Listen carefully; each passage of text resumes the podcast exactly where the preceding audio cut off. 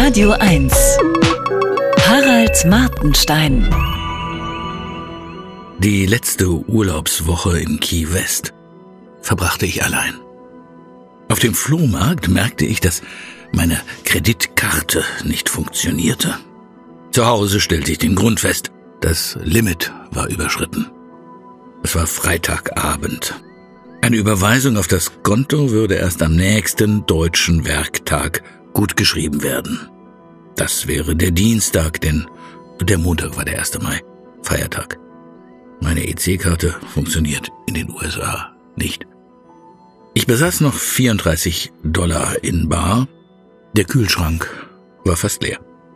Das Flugzeug nach Hause würde am Montagabend in Miami starten.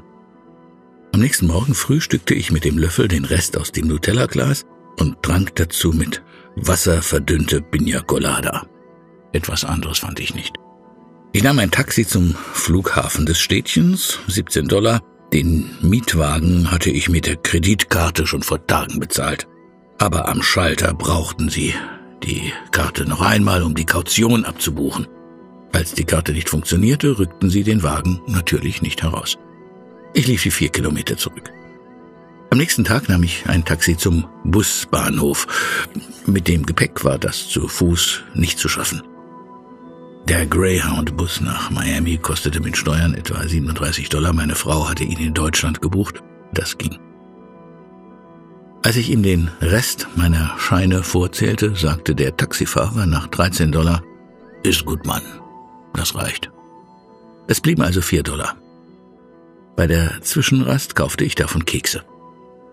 An der Endstation Flughafen tauschte ich die 100 Euro, die ich noch hatte, gegen 92 Dollar. Die Gebühr schenkte mir der Geldwechsler. Das Taxi zum vorgebuchten Hotel kostete zum Glück nur 45. Ich hätte das Hotel allein nie gefunden.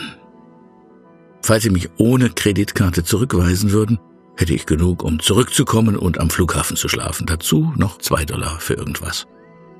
Alles ging gut, eine äh, völlig undramatische Geschichte eigentlich. Aber ich kannte bis dahin das Gefühl nicht, völlig blank zu sein, quasi an der Absturzkante.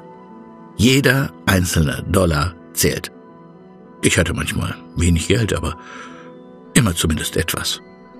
Von meiner Oma kannte ich den Satz, es ist Monatsende. Dann war sie traurig, weil sie mir mein Mickey Maus Heft nicht kaufen konnte. Ich durchschaute das erst später. Man denkt, dass die anderen es merken. Als ich an der feinen Hotelbar um etwas Wasser bat, das Leitungswasser schmeckte eklig, dachte ich, dass alle mich anstarren und der Barkeeper verächtlich guckt. Einbildung, vermutlich. Es waren ja viele nett. Der Taxifahrer, der Mann an der Rezeption, der Geldwechsler, in Key West hatte ich mich nicht getraut, Bekannte anzupumpen. Sie hätten wohl nicht Nein gesagt, aber es war mir peinlich. Ich habe natürlich nur einen Hauch der Scham gespürt, die bei anderen Alltag ist, aber es war immerhin eine unvergessliche Erfahrung.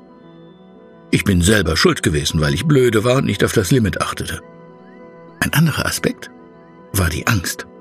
Was wäre gewesen, wenn das Hotel sich gesperrt hätte und das Taxi zurück mehr gekostet hätte. Wenn sie mich nachts aus dem Flughafen rausgeworfen hätten. Wenn, wenn, wenn. Zurück in Deutschland las ich, dass 2021 die Durchschnittsrente nach 40 Jahren Arbeit bei Frauen 809 Euro betrug. Bei Männern 1218. Ähm, das gilt für den Westen. Im Osten sind es bei Frauen ein paar Euro mehr und bei Männern ein paar weniger. Das ist Durchschnitt nach 40 Jahren.